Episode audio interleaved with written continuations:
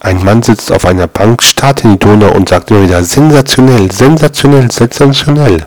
Kommt ein Passant vorbei, wundert sich und fragt, Entschuldigung, mein Herr, aber wieso sagen Sie ständig sensationell? Ein Wollmann, sensationell.